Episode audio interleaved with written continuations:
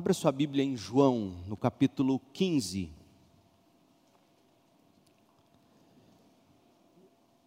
João 15, de 12 a 17.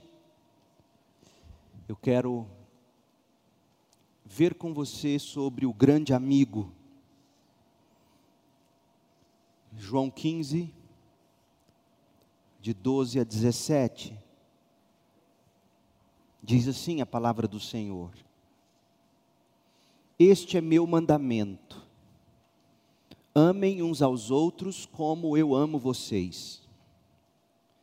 Não existe amor maior do que dar a vida por seus amigos. Vocês serão meus amigos se fizerem o que eu ordeno. Já não os chamo de escravos, pois o Senhor não faz confidências a seus escravos. Agora vocês são meus amigos, pois eu lhes disse tudo o que o Pai me disse. Vocês não me escolheram, eu os escolhi.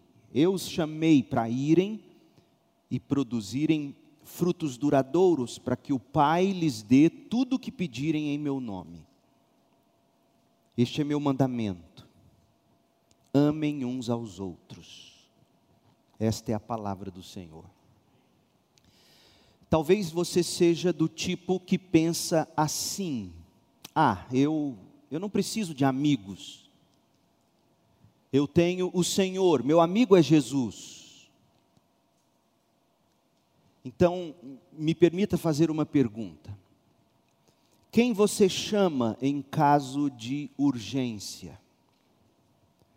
Se você já teve que preencher algum desses formulários diversos, sobretudo em caso de internação hospitalar ou viagem de avião, você já se deparou com a pergunta, que para muita gente é desconfortante, para se dizer o mínimo. A pergunta é: em caso de urgência, favor ligar para. De quem é o contato que você escreve lá?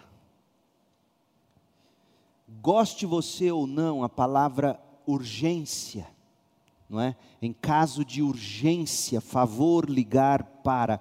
Essa palavra urgência nos remete à nossa fragilidade, à nossa dependência uns dos outros, à necessidade de ajuda e do outro para nos acudir nos piores momentos. Então seja sincero. Você já deve ter precisado de alguém para te acudir em alguma situação ou não? E se precisar, mais cedo ou mais tarde você vai precisar. E se precisar, a quem você recorrerá? Em caso de urgência, quem você chamará? Quem você chamará quando carecer de socorro? Com quem você contará quando o caldo já tiver entornado? É natural quando nós sentimos que chegamos a um limite em qualquer área da vida, nós logo pensamos em pessoas que possam nos ajudar a lidar com as consequências daquilo que nos afetou. A vida é uma, é uma dança, a vida nos apresenta uma dança veloz entre momentos de autonomia, momentos de dependência. E quando nos sentimos dependentes, nós vamos sentir a necessidade de amigos. Então, homem, você tem amigos? Quem é o seu amigo? Mulheres, você tem amiga? Quem é a sua amiga? Eugene Peterson, um grande autor, eu gosto muito dele, ele não é de. Ele, ele é um presbiteriano, ele é supostamente de tradição reformada mas não é do tipo reformado raiz, mas tudo que eu já li dele sempre me abençoou muito. Eugene Peterson ele escreve sobre a amizade de Davi e Jonatas em 1 Samuel 18, de 1 a 4. E Peterson, falando sobre essa amizade, registrou algo que todo cristão deveria considerar com o maior cuidado. Portanto, eu peço sua atenção, moços e moças, homens e mulheres, adolescentes, jovens e adultos, o novo e o velho, ouçam com boa vontade o que ele escreveu, Eugênio Peterson, abre aspas.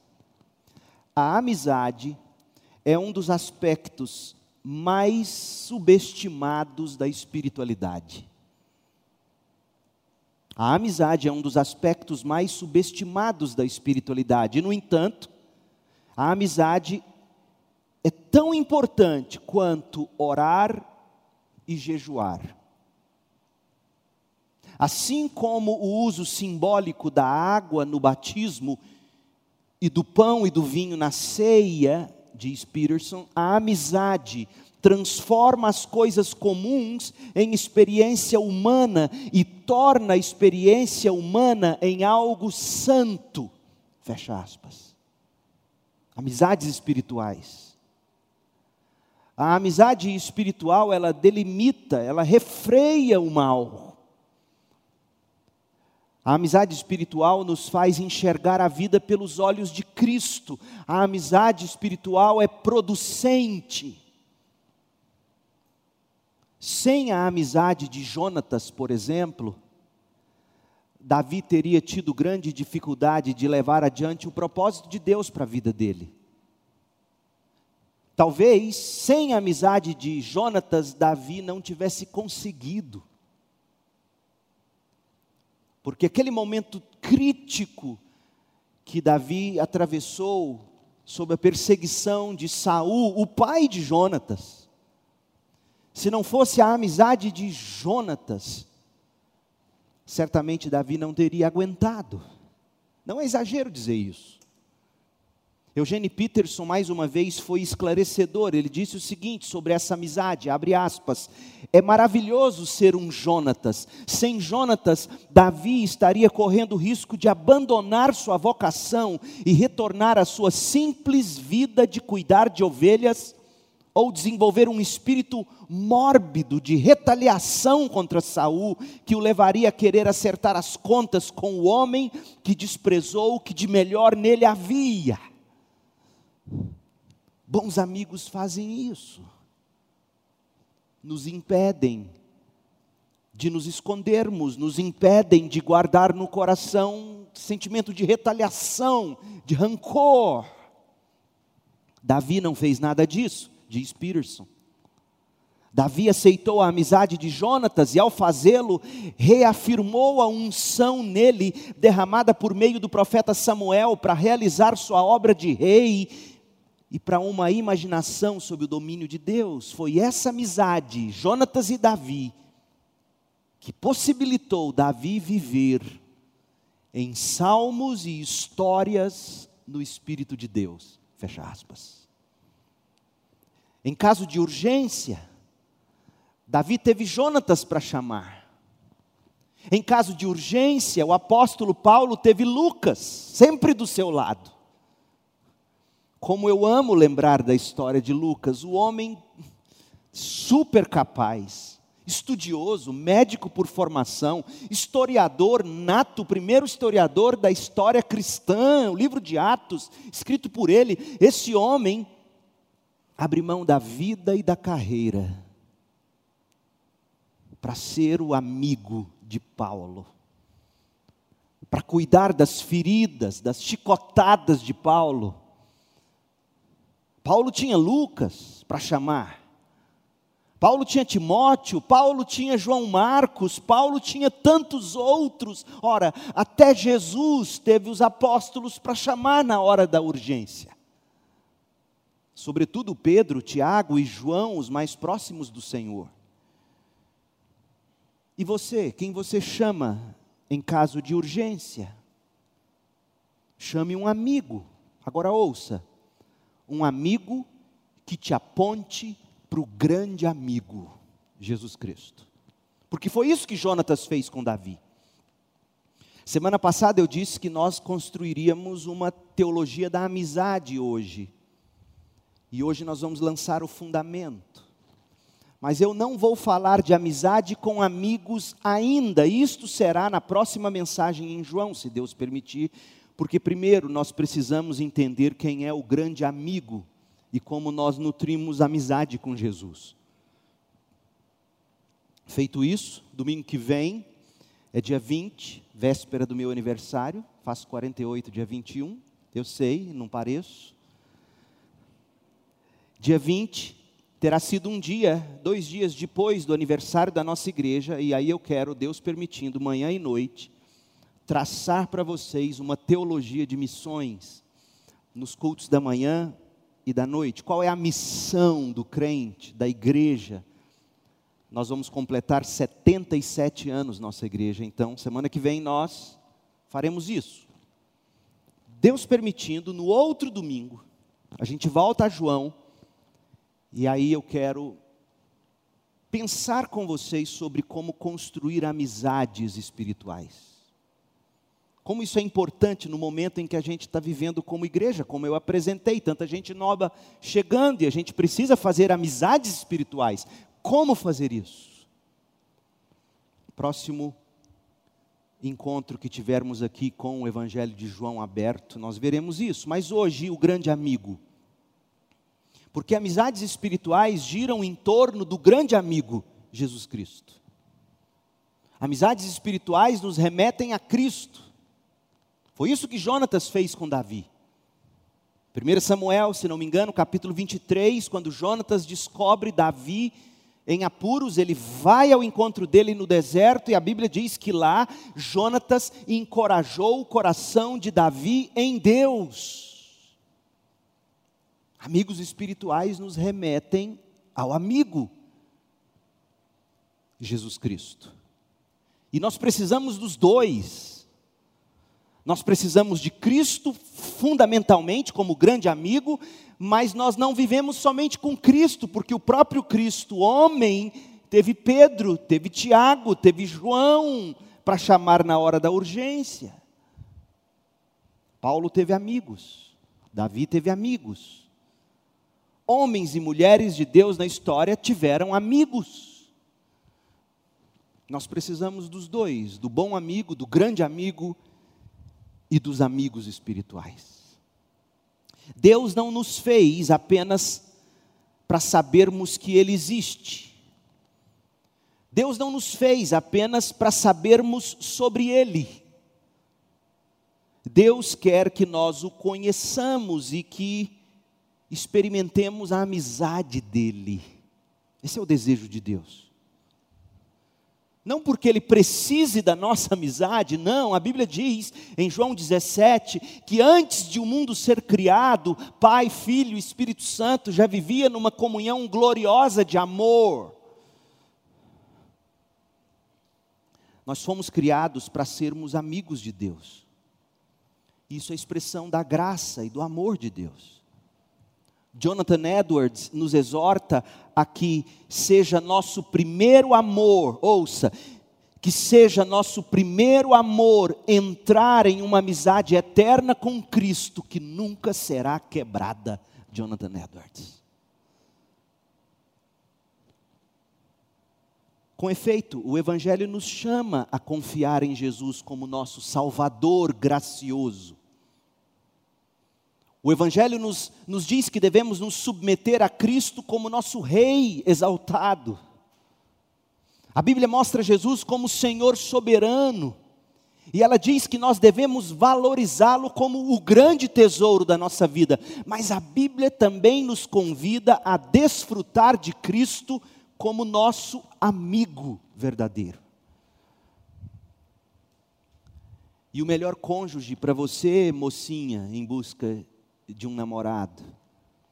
Ou você já namorando, não sei, e de repente você olha para o rapaz e descobre que Jesus não é o grande amigo dele. Deixa eu te contar um segredo público: pula fora. Se Jesus não é o grande amigo do homem ou da mulher que você está considerando construir uma vida, pula fora. O Senhor nos convida a desfrutá-lo como, como amigo verdadeiro. É curioso, veja, Jesus estava reunido com os discípulos pela última vez. na noite anterior à sua crucificação, e o objetivo do, do Senhor Jesus era preparar aqueles homens para o dia seguinte e para a vida que seguiria avante. As palavras de Jesus nesta noite de despedida, a oração nessa noite memorável, nós temos registradas em João de 13 a 17. À medida, preste atenção, à medida em que a morte se aproximava, nós observamos o Senhor buscando abrigo na comunhão de seus discípulos, os quais ele mesmo chama de amigos. Leia de novo, verso 13: Não existe amor maior do que dar a vida por seus amigos. Vocês serão meus amigos se fizerem o que eu ordeno. Já não os chamo de escravos, pois o Senhor não faz confidências a seus escravos. Agora vocês são meus amigos, pois eu lhes disse tudo que o Pai me disse. É impressionante isso aqui. Porque nem mesmo o Filho de Deus quis a solidão, quando o sol da vida se punha e a sombra da cruz escurecia seus últimos dias, suas últimas horas nesta terra. Naquela hora tenebrosa, a noite mais escura de todas na vida de Jesus, ele quis ficar cercado de amigos mais íntimos. Se você ler Mateus 26, de 36 a 46, você vai descobrir que Jesus, quando chega ao Getsemane, ele até chama Pedro, Tiago e João para orarem com ele. Ele quer amigos por perto. E, e, e a esses que ele chama de mais chegados seus, Jesus compartilha seus sentimentos. Foi o que ele fez no Getsemane. Minha alma está profundamente angustiada ele compartilha seus sentimentos, ele compartilha suas impressões, ele compartilha seus ensinamentos mais profundos no que ficou conhecido como seu discurso ou sermão de despedida, que é João 13 a 17. Jesus chama seus discípulos de amigos. João 15, de 13 a 15. E há no texto evidências que comprovam a sinceridade dessas palavras de Jesus. Veja, primeiro, Cristo abre o coração com transparência. Embora um senhor não faça confidências a seus escravos, ele diz aqui, Jesus revela aos discípulos e a nós a vontade do Pai para toda a gente. João 15, 15. Tudo que o Pai me revelou para vocês, eu abri o coração e disse a vocês. Esse é o amigo. E adiante, a Bíblia diz em João 14, 26, ele já tinha falado, mas depois em João 16, de 12 a 15, Jesus diz que enviaria o Espírito para garantir que todos os, os futuros discípulos ouviriam essas palavras. Então, em primeiro lugar, a, a comprovação da sinceridade de Jesus, ele abre o coração com eles. O amigo abre o coração com você. Ele não se esconde de você. Eu te confesso, eu brinco, brinco, brinco, mas eu observo as pessoas. Eu sou um observador de pessoas. E me assusta pessoas próximas que não se abrem. Jesus se abre. Jesus se revela. A segunda comprovação dessa amizade sincera é o que Jesus diz. Ele diz: Eu vou dar provas da minha amizade por vocês. Na verdade, eu vou estabelecer minha amizade com vocês, morrendo na cruz por vocês. João 15, 13. Não existe amor maior do que dar a vida por seus amigos. Jesus queria que os seus discípulos vissem a cruz e pensassem o seguinte: ora, eu entendo agora. Cristo me substituiu sob a ira de Deus lá no Calvário. E Cristo fez isso porque Ele me vê como seu amigo querido. Cristo quer que vejamos a cruz como um sacrifício cheio de afeição pelos amigos que o Pai lhe deu. Portanto, a amizade gloriosa está no mais profundo do coração de Cristo e é o centro do Evangelho. essa amizade que Deus Pai, Filho e Espírito sempre tiveram desde a eternidade, absolutamente suficientes. Deus agora nos convida em Cristo para compartilhar dela, é o que está em João 17, 5, é o que está em João 17, 22. E é por isso que nós cantamos o hino, o grande amigo. Em Jesus, amigo, temos mais chegado que um irmão. A terceira frase da segunda estrofe do hino diz: haverá um outro amigo de tão grande compaixão. Cristo é o nosso grande amigo. Dito isso, deixe-me passear com vocês por esse texto ainda de João 15 e ver o que a gente mais pode aprender aqui. Para algumas pessoas, a amizade com Jesus parece diminuir a glória dele. Talvez você possa pensar ou mesmo expressar o seguinte sentimento: Jesus não é meu amigo. E você acha que está dizendo isso com toda reverência. Jesus não é meu amigo, ele é meu salvador, ele é meu senhor, ele é meu rei. Ele não é meu amigo. Mas você não tem que escolher entre um e os outros porque todos são verdadeiros. Jesus é nosso Salvador gracioso, Jesus é o nosso Senhor soberano, Jesus é o nosso Rei exaltado, ao passo que Ele é o nosso amigo mais verdadeiro. Tê-lo como amigo, ter Jesus como amigo com A maiúsculo, não minimiza a glória de Jesus, pelo contrário, a qualidade de amigo magnifica a glória de Jesus. Sabe por quê? Porque demonstra a riqueza de Sua gloriosa graça. Somente a graça faz um rei exaltado chamar seus súditos para perto e dizer: Vocês são meus amigos. Somente a graça é o que está em Efésios 1, de 6 a 7. Tudo que Jesus fez e faz é para o louvor da riqueza de Sua gloriosa graça. E tê-lo como amigo exalta essa graça, porque somente a graça explica a conciliação entre o Rei soberano, o Senhor poderoso e o Salvador misericordioso.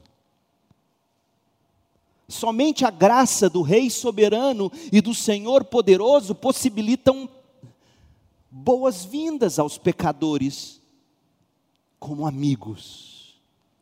Somente a graça faz de um rei e senhor um salvador e amigo de verdade, amigo mais chegado que um irmão. Só em Cristo nós temos isso, a soberania absoluta de Deus, a realeza mais magnífica, na forma de amizade. Não há divindade como o nosso Deus. Pergunta: relacionar-se com Jesus como amigo diminui a autoridade de Jesus na nossa vida? Essa é uma pergunta importante. De forma alguma. Porque veja, João 15, 14, quando ele nos chama de amigos, ele ainda continua sendo o nosso Rei exaltado, nosso Senhor soberano. Ele diz, João 15, 14, ele diz aos discípulos: Vocês serão meus amigos se fizerem o que eu ordeno. Se fizerem o que eu ordeno. É Jesus quem demanda nossa obediência. Nós nunca demandamos a obediência de Jesus. E a nossa obediência, escute bem, nossa obediência a Jesus não é para fazer por merecer a amizade dele. A nossa obediência comprova que nós somos amigos dele. É bem diferente. Obediência não é para se fazer merecer a amizade dele, a obediência comprova que nós somos amigos dele. Nós vamos voltar nisso daqui a pouquinho, mas antes, veja, a amizade de Jonatas com Davi em 1 Samuel oferece para nós um paralelo perfeito. A história de amizade dos dois Jonatas e Davi, retrata como nós podemos ser amigos de Cristo, que é o rei messiânico. Veja, Jonatas era amigo de Davi, mas Davi continuava sendo o rei ungido de Israel, portanto, rei de Jonatas, rei amigo. Desse modo, quando Davi chamou Jonatas para demonstrar fidelidade e expressar amizade, Jonatas disse ao amigo rei, 1 Samuel 20, verso 4, e eu vou ler na Almeida, revista atualizada, diz assim: Olha, Jonatas falando ao seu amigo rei, ele diz: O que tu desejares, eu te farei. Esse é o amigo do rei. Note, enquanto Davi aponta para Jesus Cristo como rei, Davi é a figura do rei messiânico. Enquanto Davi aponta para Cristo, Jonatas aponta para todos os que seguem a Cristo como amigos. E portanto, os amigos de Cristo dizem a Cristo como Jonatas disse a Davi: O que tu desejares, eu te farei. 1 Samuel 20, verso 4. Face a esse exposto, a gente tem que evitar dois erros extremados. Dois erros extremados. Preste atenção, moçada. Num extremo está a juventude, no outro extremo estão os mais velhos. E aqui eu digo com todo respeito. E os dois extremos estão errados, erradíssimos. O extremo dos jovens. Um desses extremos é nós chamarmos levianamente o amigo Jesus Cristo, por exemplo, de camarada, companheiro, chapa, mano, rapá, moço, cara, colega, meu irmão. Jesus é meu irmão. Como se essa amizade fosse de igual para igual. Meu irmão é um igual seu. Jesus não é um igual. Um extremo é nós tratarmos a amizade de Jesus com trivialidade, como coisa comum, rasa, leviana. Fuja desse extremo.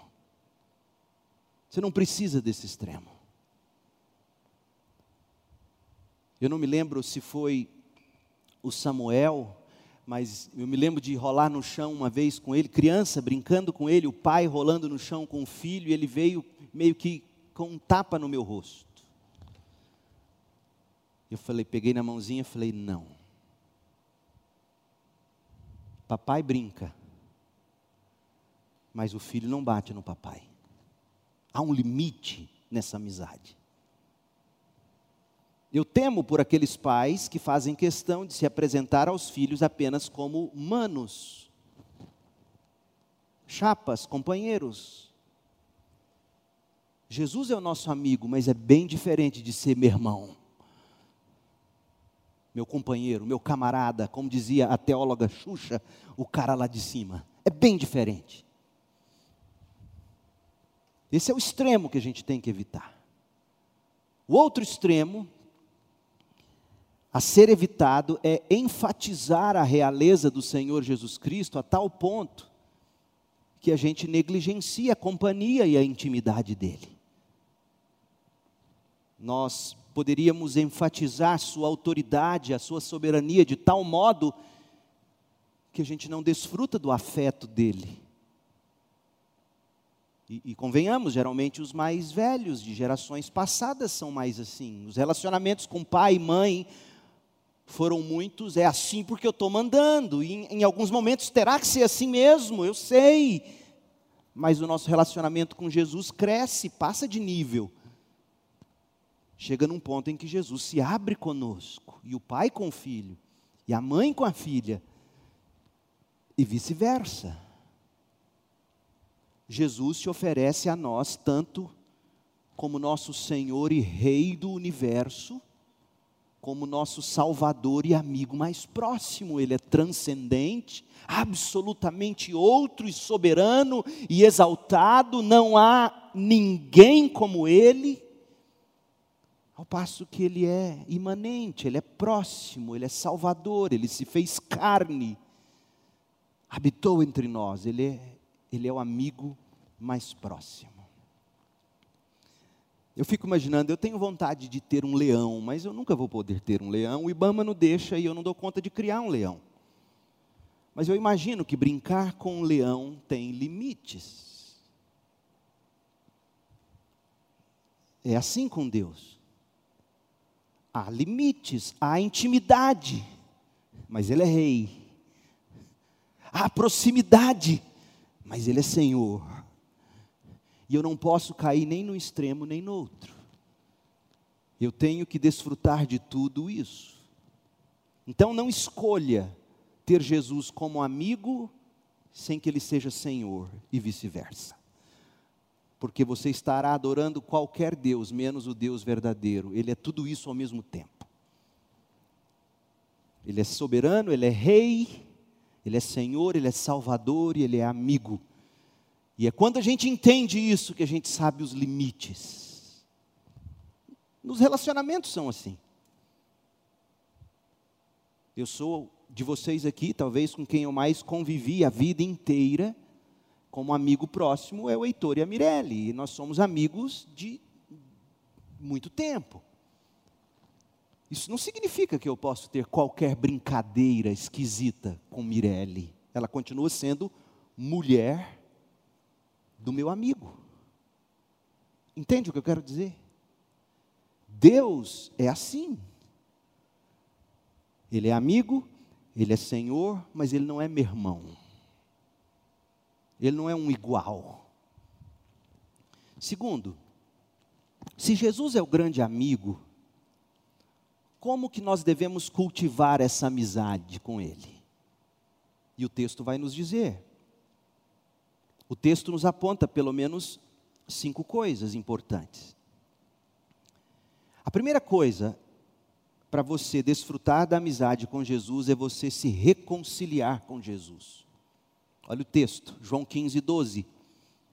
Este é meu mandamento: amem uns aos outros como eu amo vocês. E aí ele diz: não existe amor maior do que dar a vida por seus amigos. Pergunta: por que, que ele deu a vida pelos amigos? Porque a amizade de Jesus não é natural a amizade de Jesus não é incondicional. A amizade de Jesus não é automática, ela não sai de graça. A amizade de Jesus teve um preço e o próprio Cristo pagou com sangue para nós sermos amigos dele. C.K. Barrett, que é um eminente expositor bíblico, ele escreveu sobre João 15, verso 13. João 15, 13 diz: não existe amor maior do que dar a vida por seus amigos. Sobre este texto, Barrett escreveu que o amor divino, eterno, alcançou sua expressão completa e insuperável na morte de Cristo, que foi, ao mesmo tempo, a morte de um homem por seus amigos. Custou a vida do Filho de Deus essa amizade. Ele deu a vida para ser nosso amigo. Isso posto, a gente tem que perguntar o porquê disso. É, é uma realidade que ninguém gosta de admitir. Todo mundo pensa que por Deus ter nos criado, Deus nos deve todas as coisas. Pessoas que dizem isso têm regras na própria casa. É, é curioso isso. É, elas têm regras, mas Deus não pode ter as dele. Deus é criador e, sendo criador, ele não tem nenhuma obrigação. Ele tem seus termos. E ele dá a própria vida pelos amigos, porque todos nós éramos inimigos de Deus. Nenhum de nós, sem a cruz de Cristo, era moralmente correto ou praticante do bem. Nenhum de nós. Não importa se você nasceu no berçário da igreja. Éramos, por natureza, inimigos de Deus. De todos os textos, e há tantos textos no Novo Testamento, nós vamos ver um só. Romanos 5. Abre Romanos 5, verso 6. Isso tudo para dizer para você que para nós cultivarmos amizade com Jesus, a primeira coisa que a gente precisa é de reconciliação com Ele. Romanos 5, verso 6. Quando estávamos completamente desamparados, Cristo veio na hora certa e morreu por nós pecadores. Não há, o que, ele vai, o que vai dizer Jesus, não existe amor maior do que dar a vida por seus amigos. Então, Paulo diz: Cristo veio na hora certa e morreu por nós, pecadores. O pecado é o grande problema, é o que nos separa de Deus e da amizade com Deus. Verso 7, Romanos 5, 7. É pouco provável que alguém morresse por um justo. Eu, eu sempre fiquei debatendo, o que, que Paulo está dizendo? Porque, leia, continue lendo. É pouco provável que alguém morresse por um justo, embora talvez alguém se dispusesse a morrer por uma pessoa boa. Eu fiquei perguntando, Paulo, o que você quer dizer com isso? É mais fácil você morrer por alguém que pratica boas ações por vocês. Essa é a pessoa boa, é aquela que pratica o bem. A pessoa justa, ela é moralmente correta e não necessariamente faz o bem a você. Então, Paulo está dizendo: é pouco provável que você daria a vida por um moralista mas você daria a vida por alguém que faz o bem para você. Alguém que você julga ser uma pessoa boa. É como se Paulo estivesse perguntando: não é verdade? Você não daria a vida por alguém que se diz justo, alguém moralmente correto, mas que não é, de algum modo, prático, boa para você. Aí ele diz, verso 8: Mas Deus nos prova seu grande amor ao enviar Cristo para morrer por nós, quando ainda éramos pecadores, ou seja, nem moralmente corretos, nem praticantes do bem. Quando nós éramos absolutamente pecadores, Cristo foi enviado por Deus para morrer por nós. Verso 9: E uma vez que fomos declarados justos por seu sangue, certamente seremos salvos da ira de Deus por meio de Cristo. Então a primeira coisa que tem que acontecer para essa amizade com Jesus florescer é você se ver livre da ira de Deus. E isso passa pela morte de Cristo, o nosso substituto. Olha o verso 10. Pois se quando ainda éramos inimigos de Deus, ora, se você é inimigo do Pai, você é inimigo do Filho, porque o Pai e o Filho são um.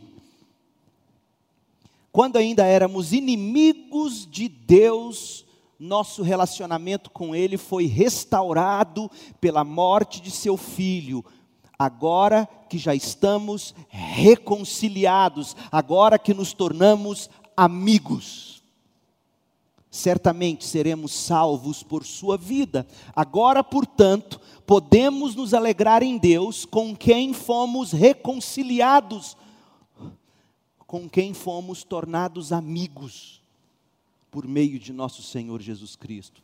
Portanto, gente, nossa amizade com Jesus e com Deus Pai se dá ou é estabelecida pela morte de Jesus no lugar dos amigos, das ovelhas, que Deus mesmo dá ao Filho. Está claro em João 15, versos 12 e 13. Especialmente João 15, 13. Não existe amor maior do que dar a vida por seus amigos. E eu não tenho como enxergar isso aqui de outro modo, a não ser dizer que Cristo morreu pelos eleitos, pelos amigos. Outro texto que deixa isso claro é João 10, 14 a 16. Eu sou o bom pastor, conheço minhas ovelhas e elas me conhecem, assim como o Pai me conhece, eu o conheço e eu sacrifico minha vida pelas ovelhas, as minhas ovelhas, as que eu conheço.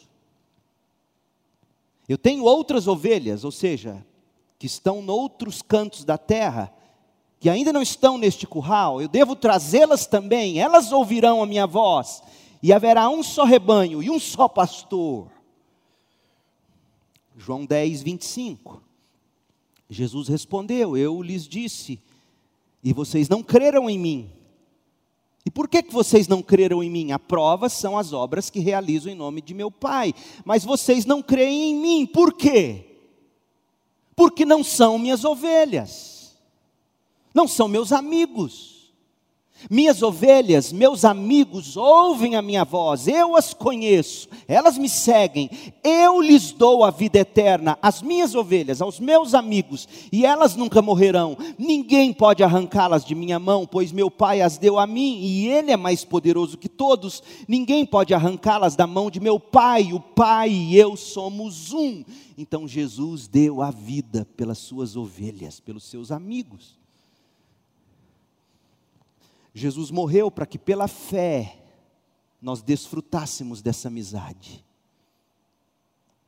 Portanto, para cultivar a amizade com Jesus, ouça bem, você precisa primeiro reconciliar-se com Ele pela obra da cruz. Porque sem a obra da cruz, todos nós éramos inimigos dele. Você tem que recebê-lo como seu substituto lá na cruz. Você tem que receber Jesus antes de tudo como seu cordeiro, o cordeiro de Deus que morreu no seu lugar para tirar o seu pecado e reconciliar você com o Pai e com o Filho, e assim ter o Filho como amigo. Pastor, como é que eu sei que Jesus morreu por mim, já que ele morreu pelos amigos? Se isso já te preocupa, é um grande indício. As ovelhas vão ouvir esse recado. E as ovelhas vão dizer: Bé, creio, arrependo e creio. E quem não ouve, morre com raiva de Deus. Assim é o pecador. Porque não há um justo, não há um sequer que queira Deus, que busque a Deus, se Deus não o chamar. Então, a primeira coisa que você precisa entender nesta noite, para ser amigo de Jesus, você tem que se reconciliar com Ele. Ele deu a vida pelos amigos, e Ele deu a vida porque éramos inimigos, pecadores. Inimigo tem vontade de ver você? As pessoas acham a doutrina da eleição uma grande injustiça de Deus. Deixa eu te perguntar uma coisa: você já deve ter tido inimigo alguma vez na vida. Você morria de amores por ele? Você tinha vontade na casa do inimigo? O inimigo tem vontade de vir à sua casa e ter comunhão com você? Óbvio que não. Ser inimigo de Deus significa, dentre tantas outras coisas, dizer: Eu não quero nada com Deus. Nada. E ele diz isso de coração, o inimigo. Mas quando Deus vem pelo Espírito e, e te faz nascer de novo, e tira esse coração de pedra, e te dá um coração de carne, Ele coloca em você o desejo, a fé. Convence você do seu pecado de rebeldia, convence você da necessidade da justiça de Cristo, convence você de que o que lhe aguardava era o juízo, e você busca o Senhor com arrependimento e fé e se reconcilia com Ele. Minha oração é que você ouça a voz dele dizendo: Venha, meu amigo, arrependa-se, creia na minha obra, no seu lugar na cruz. Segundo, você tem que amar e obedecer Jesus. João 15, 14, olha o que diz. João 15, 14: Vocês serão meus amigos se fizerem o que eu ordeno. Ora, quem se torna amigo de Jesus faz o que ele ordena, e o que ele ordena não é penoso. 1 de João 5,3. Essa obediência, nós já falamos dela, não é para merecer a amizade de Jesus. Porque a amizade de Jesus foi estabelecida pelos méritos da vida perfeita e da obra completa de Jesus mesmo durante o ministério dele entre nós e a sua morte na cruz. Não depende de nós. Nossa obediência é fruto do amor derramado pelo próprio Deus no nosso coração, pelo Espírito Santo, que nos foi dado na regeneração, Romanos 5, verso 5. O amor que você tem por Deus, ou deverá ter, esse amor é Deus quem derrama no seu coração. Isso se chama graça. O amor do pai pelo filho, o amor do filho pelo pai, Romanos 5, verso 5 diz: esse amor é derramado no nosso coração pelo Espírito, no ato da regeneração, do nascer de novo. E esse amor que é derramado em nós nos faz obedecer em amor. João 14, 23. Quem me ama, faz o que eu ordeno. Veja, já falamos disso na mensagem quando estávamos aqui em João 14. Quem me ama é o resultado, ou produz um resultado, fazer o que o Senhor Jesus ordena. Quem não me ama, ou seja, João 14, 24, quem não me ama, não me obedece. Obediência é fruto do amor amor que Deus mesmo derrama.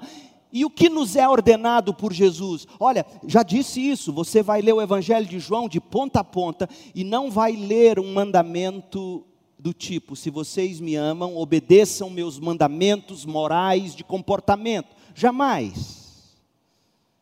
Jesus diz em João: Se vocês me amam, obedeçam meus mandamentos, vocês serão meus amigos se fizerem o que eu ordeno. João 14, 15, João 15, 14.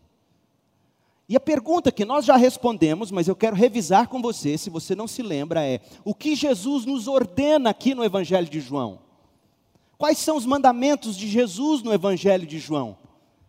Se você ler o Evangelho de João com atenção, pegando os imperativos, as ordens de Jesus, você vai descobrir que os mandamentos dele se resumem a, primeiro, recebê-lo.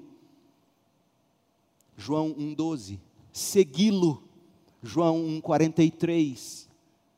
Ele diz ao paralítico: levante-se e ande, João 5,8.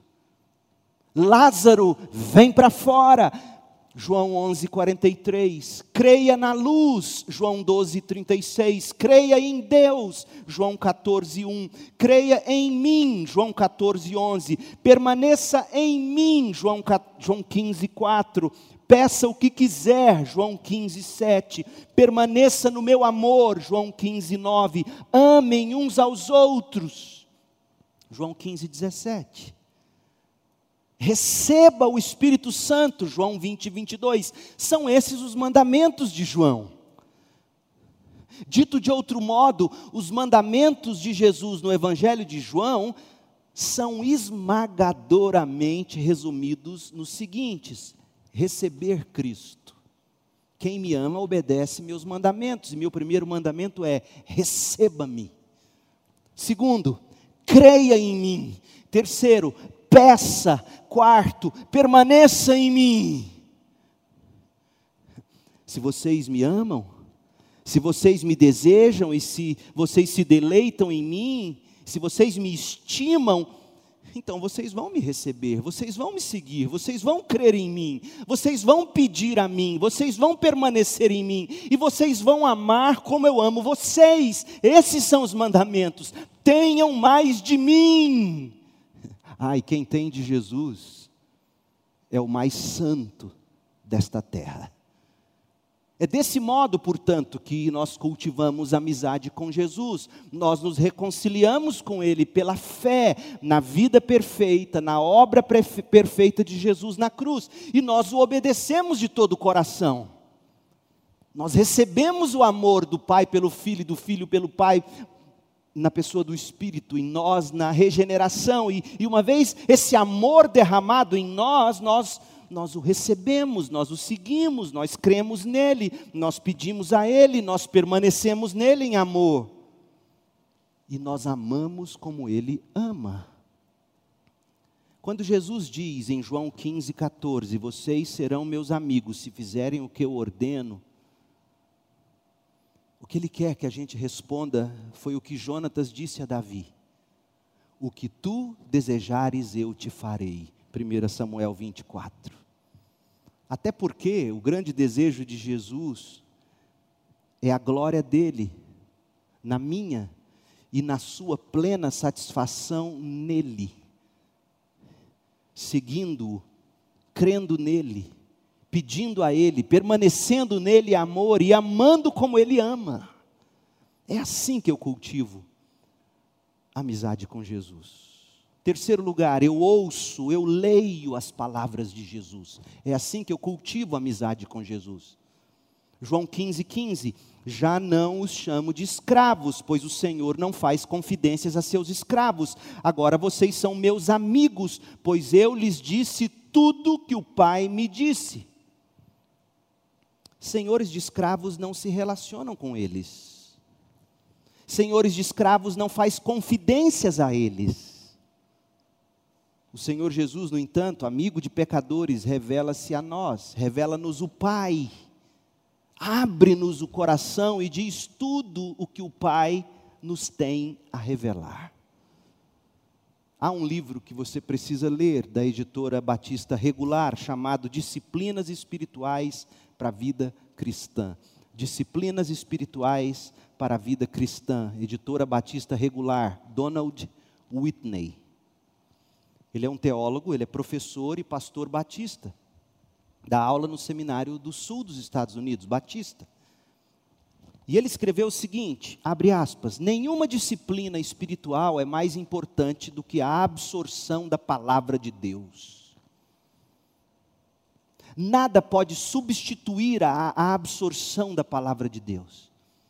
Simplesmente não pode haver cristão saudável a parte de uma dieta de leite e carne das Escrituras. E as razões para isso são óbvias. Na Bíblia, Deus nos fala sobre si mesmo. E especialmente sobre Jesus Cristo, a encarnação de Deus. A Bíblia revela a lei de Deus para nós e mostra como todos nós a infringimos. Na Bíblia, descobrimos como Cristo morreu como substituto voluntário e sem pecado daqueles que infringem a lei de Deus. E como devemos nos arrepender e crer nele para sermos justos diante de Deus. Na Bíblia, aprendemos os caminhos e a vontade do Senhor. Na Bíblia, descobrimos como viver de maneira agradável a Deus e também melhor e mais satisfatória para nós mesmos nenhuma dessas informações eternamente essenciais pode ser encontrada em qualquer outro lugar exceto na Bíblia.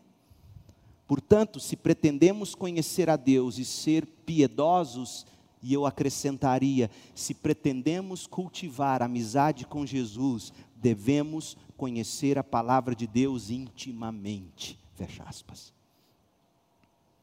Ouça a Bíblia, leia as palavras de Jesus, leia e medite nas Escrituras. Por quê? Porque de Gênesis a Apocalipse as Escrituras dizem respeito a Jesus. Lucas 24, 27. As Escrituras, a Bíblia, testificam a respeito de Jesus. João 5,39. Leia a Bíblia querendo comunhão com Jesus. Em quarto lugar, expanda a sua visão sobre quem é Jesus. Bons amigos crescem no conhecimento um do outro. Cultive amizade com Jesus. Em primeiro lugar, como? Reconciliando-se com Ele na cruz. Segundo, amando-o, deleitando-se nele em amor, obedecendo Ele. Terceiro, ouvindo e lendo a palavra de Deus. E, e em tudo isso, um objetivo apenas: expandir sua visão sobre Jesus. Olha o capítulo 15, verso 16. Olha o que Jesus diz aqui: é absolutamente profundo. Ele está dizendo: sabe por que, que vocês são meus amigos? Porque eu escolhi vocês, não foram vocês que me escolheram. Eu dei início a essa amizade. Jesus está nos chamando a, a olhar para Ele como o soberano que toma a iniciativa, o Salvador gracioso que se entrega por nós. Ele quer que nós o vejamos em contraste com o que nós somos por essência. Por essência, nós somos inimigos de Deus, nós não escolhemos Deus. João 15, 16: Vocês não me escolheram, eu os escolhi, eu os chamei. É o chamado eficaz, é a regeneração, é a conversão. Eu os converti, eu os atraí a mim. Considere que você não escolheria Jesus como amigo. Jamais, nem eu. Foi Ele quem escolheu você e a mim. E como lemos isto quando nós ainda ainda éramos pecadores, nós não queríamos a amizade dele. Ele nos escolheu em amor, amor eterno, ele nos chamou para si, posto que de outro modo jamais nós o escolheríamos ou o buscaríamos. Portanto, crente, ouça. Ouça o que eu vou te dizer. Cristo não está à disposição de pecadores. Ele chama pecadores à sua disposição. É bem diferente. Ele chama segundo a sua soberana vontade. Ele é soberano e gracioso. E se você o tem como amigo, foi porque ele amou você, escolheu você e tomou a iniciativa de chamar você de modo eficaz. Vocês não me escolheram, João 15, 16. Eu os escolhi, eu os chamei. Sabe o que Jesus está dizendo para você hoje à noite? Você o ouve e você crê nele com arrependimento e fé, porque você é ovelha dele. João 10, 26. Mas vocês não creem em mim porque não são meus amigos, não são minhas ovelhas. Meus amigos, minhas ovelhas, ouvem a minha voz, eu as conheço, elas me seguem, eu lhes dou a vida eterna e elas nunca morrerão, ninguém pode arrancá-las de minha mão. Essa visão da soberana graça de Jesus transforma radicalmente o seu cristianismo e o seu relacionamento com Deus. Eu costumo dizer que ver o Senhor como soberano na nossa salvação é uma segunda conversão. Porque você de fato entende o seu estado humilhante como inimigo de Deus, que não queria Deus, até o momento em que Deus disse: Você é meu. Jesus é o grande amigo de pecadores. Ele se aproxima em nossa miséria causada pelo nosso pecado. Ele chega ao nosso sofrimento, ele permanece comprometido mesmo quando a gente tropeça. Ele nos chama para si mesmo e nos ama até o fim. Ele não apenas nos justifica e depois nos deixa aí caminhando com as próprias pernas, não, ele nos acolhe no fundo do coração, ele caminha conosco todos os dias da nossa vida, ele nos empodera para vivermos a vida cristã vitoriosamente sobre o mundo, vitoriosamente sobre a carne, vitoriosamente sobre o pecado e o diabo. Jesus nos conhece melhor do que nós mesmos. Você acha que se conhece? Você não se conhece. Jesus te conhece. E Ele te ama. Mais profundamente do que qualquer outra pessoa poderia. Isso deveria fazer você parar de mendigar amor de homens, mulheres, para se sentir vivo. Nós estamos mais perto do coração de Jesus do que qualquer pessoa jamais esteve perto do nosso coração. Por quê? É a pergunta. Porque Ele escolheu nos amar, e Ele nos chamou para si com amor. Jonathan Edwards escreveu, abre aspas, tudo o que há ou pode haver que seja desejável, desejável em um amigo está em Cristo e isto no mais alto grau que pode ser desejado. Portanto, expanda a sua visão sobre Jesus. Conheça os atributos de Jesus, aprofunde-se no conhecimento da pessoa de Jesus. Leia sua Bíblia querendo ver Jesus e leia também bons livros, cristologia, ou seja, doutrinas a respeito da pessoa de Cristo. Leia bons livros Há dois livros do John Piper que eu penso que você deveria ler para conhecer Jesus. O primeiro, Um Homem Chamado Jesus Cristo, editora Vida. E o segundo, também da editora Vida, O que Jesus espera dos seus seguidores. Conheça Jesus. Leia a teologia sistemática de Wayne Gruden, vá lá no capítulo sobre Jesus, leia, aprenda, leia a Bíblia, leia bons livros, para você expandir seu conhecimento sobre quem é esse grande amigo. E a última coisa, ore e sirva os outros em amor no nome de Jesus. Gente que cultiva a amizade com Jesus são aquelas que se reconciliaram com Jesus pela fé na obra da cruz são aquelas que amam Jesus e o obedecem, são aquelas que ouvem e leem a palavra, expandem a visão sobre Jesus. E aí elas oram e servem os outros em amor no nome de Jesus. João 15, 16. Vocês não me escolheram, eu os escolhi, eu os chamei para irem e produzirem frutos duradouros, para que o Pai lhes dê tudo o que pedirem em meu nome. Ele diz isso porque o que ele vai dizer a seguir não é natural para nós.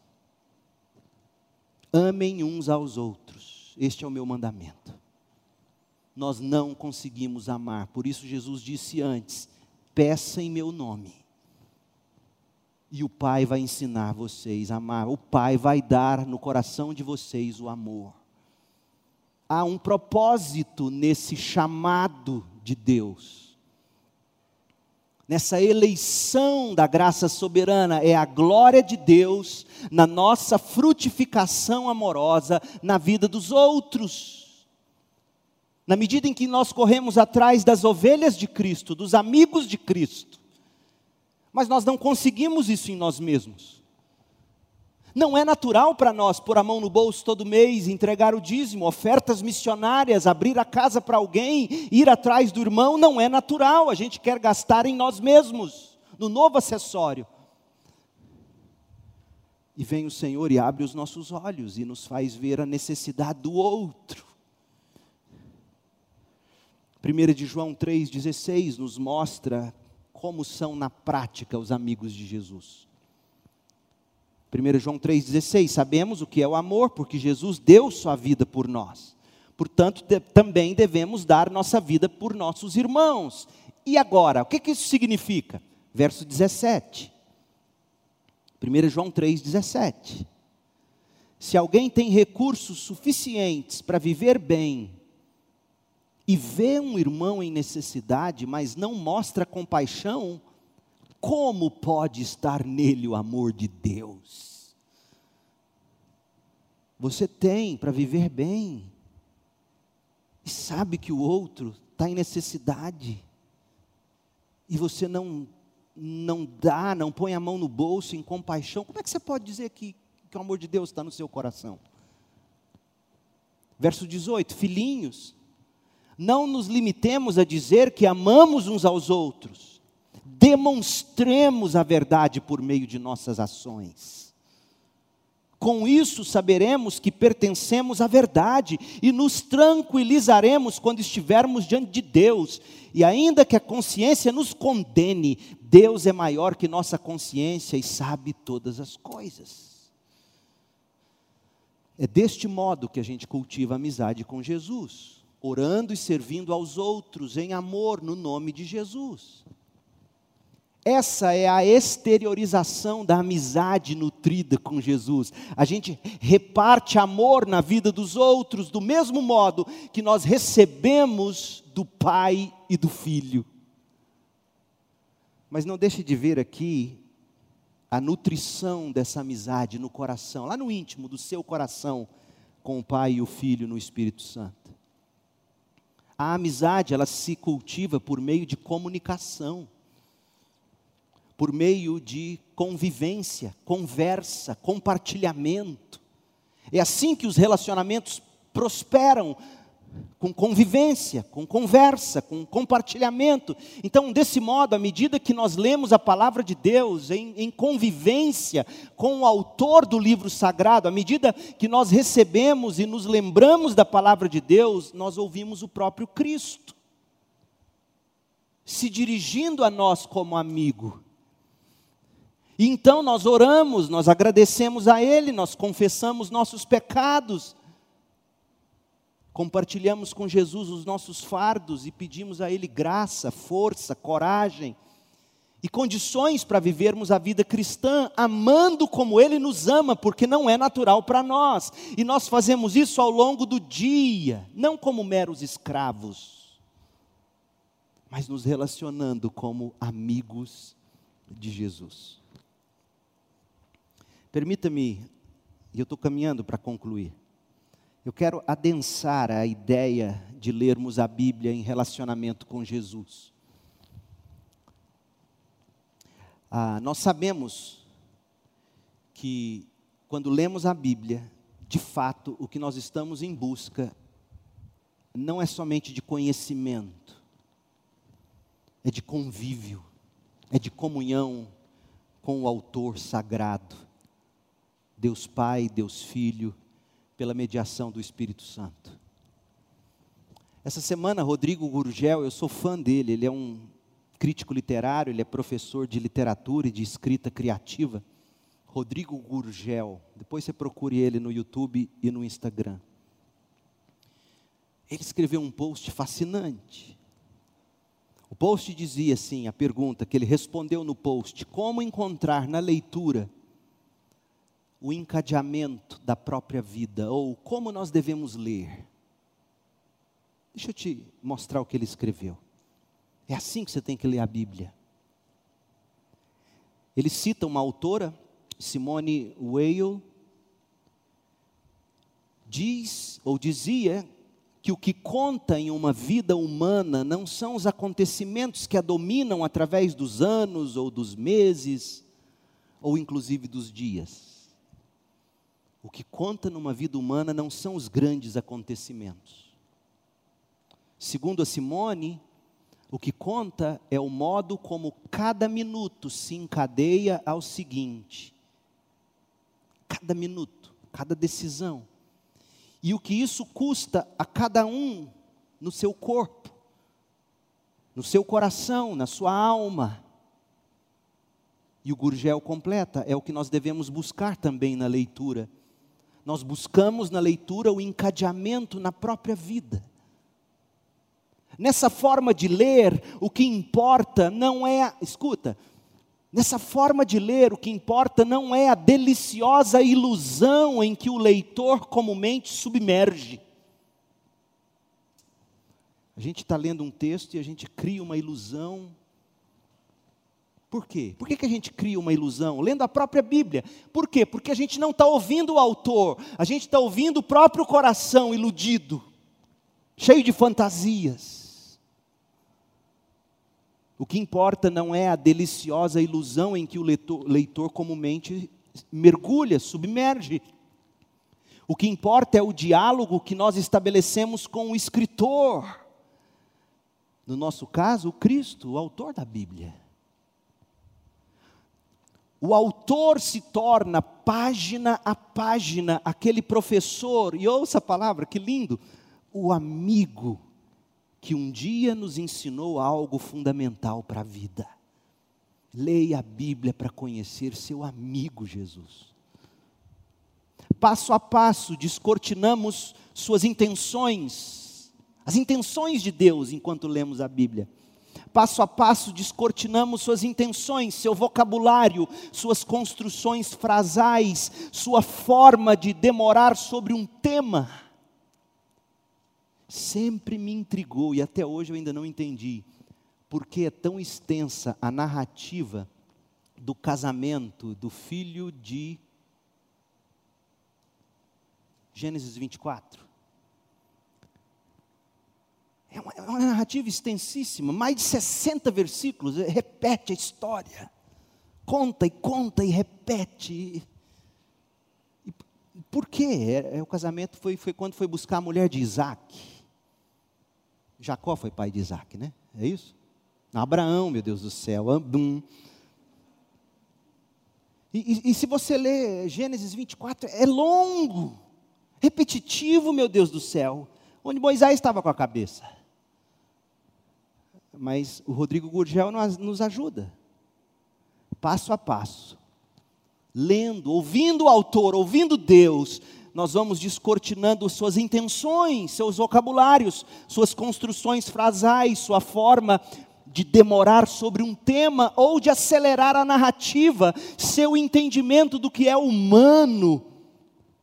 E ele conclui: mais que uma forma de aprendizagem, ouça aqui, crente, mais que uma forma de aprendizagem, ler se torna assim uma comunhão com a literatura. No caso, nós sabemos que a comunhão é com Cristo. Mais do que uma forma de aprendizagem, ler se torna assim uma comunhão com Cristo. Quem você chama em caso de urgência? Você tem amigo? Geralmente, na hora do aperto, a primeira pessoa que nós chamamos é Deus. A gente diz: Meu Deus, mesmo não crendo em Deus. Ou, se crendo em Deus, não tendo comunhão com Deus. Deus é seu amigo, você tem amigo. Deus nos criou para nutrirmos comunhão com Ele. O pecado nos separou dele e uns dos outros. Mas Jesus, cheio de graça e compaixão, escolheu para si amigos, morreu por esses amigos fez esses amigos nascer de novo e lhes deu fé para crer e obedecer seus mandamentos.